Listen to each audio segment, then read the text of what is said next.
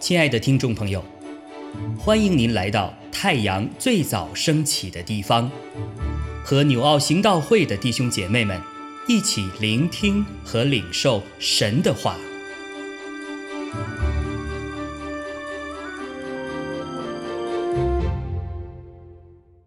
哥罗西书四章十到十八节。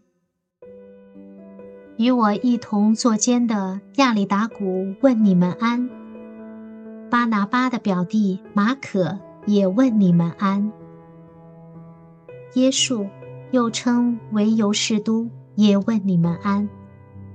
奉歌里的人中，只有这三个人是为神的国与我一同做工的，也是叫我心里得安慰的。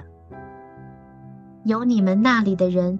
做基督耶稣仆人的以巴弗问你们安。他在祷告之间，常为你们竭力的祈求，愿你们在神一切旨意上得以完全，信心充足，能站立得稳。他为你们和老底家并希拉波利的弟兄多多的劳苦，这是我可以给他做见证的。所亲爱的医生路加和迪马问你们安。请问老底家的弟兄和民法，并他家里的教会安。你们念了这书信，便交给老底家的教会，叫他们也念。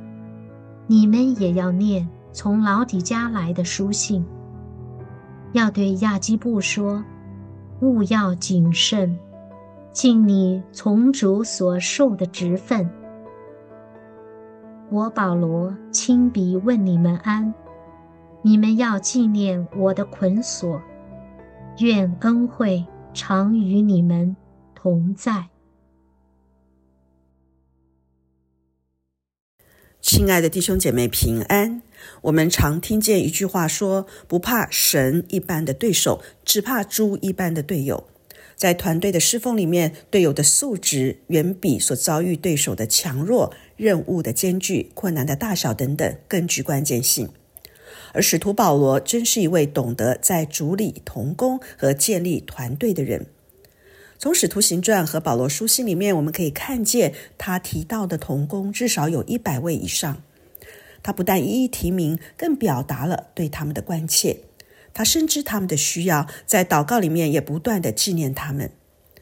无论保罗外出轰轰烈烈的布道，或安静制作帐篷的日常，甚至在监狱里面，他都很少孤军作战，总是有童工们围绕着他。他不只是一位明白神心意的传道人，他也懂得与人同工。同时，神自己也兴起和他同心的人，在奔跑的天路上，以祷告和实际的行动互相扶持，成为美好的牧养团队。哥罗西书信的最后出现了一连串问安的名单和末了的祝福与叮咛。推基古、阿尼西姆、以巴弗、雅里达古、耶稣。马可，还有医生路加和迪马，连同保罗本人，总共是九个人的联名，向哥罗西教会问安。我们可以在这段经文里面学习从这些童工们身上的特质，看他们彼此如何配搭，跟保罗一同完成神的使命。第一，第一点，我们看到一同作监的亚里达古。亚里达古不单与保罗同工，他甚至和他一同作监。在《使徒行传》的二十七章一到二节，当保罗被押解到罗马的时候，他也陪着保罗同去听候该撒的开审。今天的四章十到十一节，保罗也特别声明，亚里达古是与我一同作监，又是叫我心里得安慰的。如此称呼亚里达古，必有特别的意义。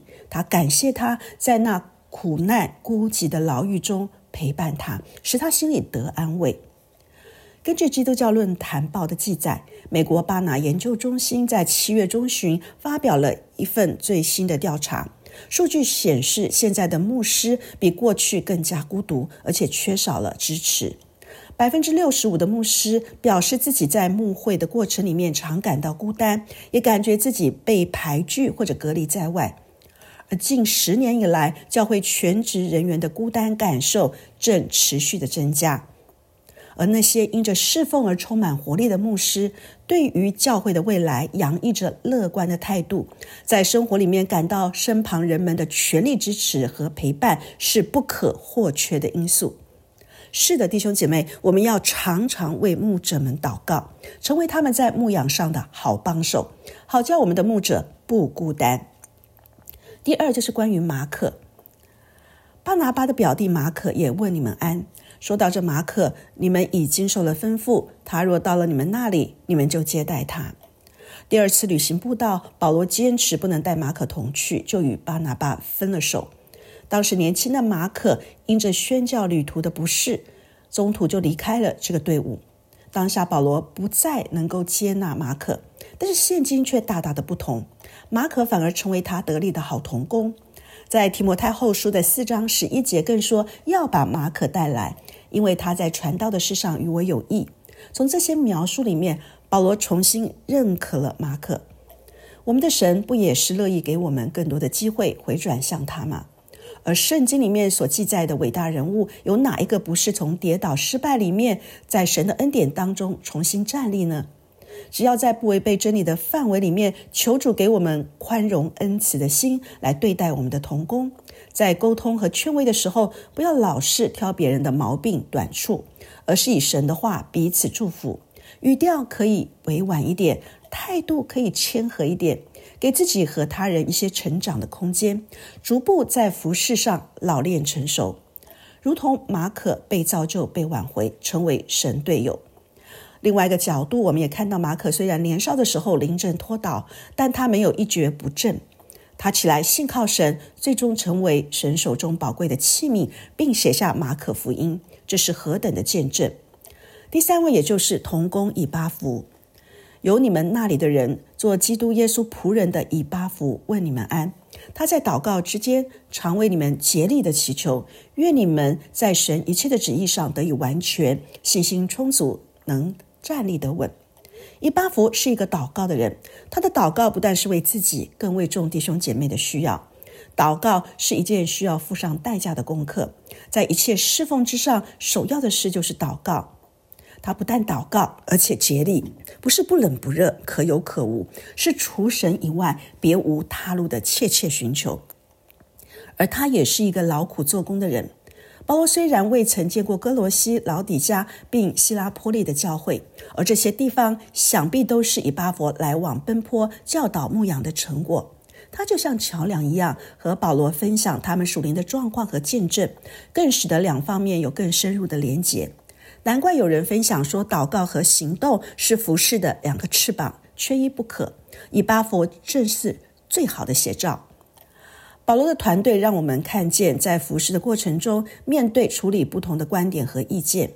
从马可的身上，我们看到意见可以分歧，但不分裂，心存饶恕，并且继续向前。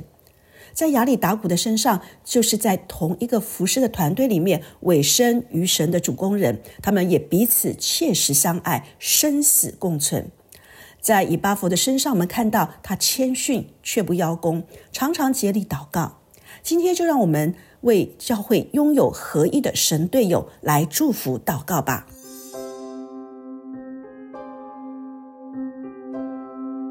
亲爱的弟兄姐妹。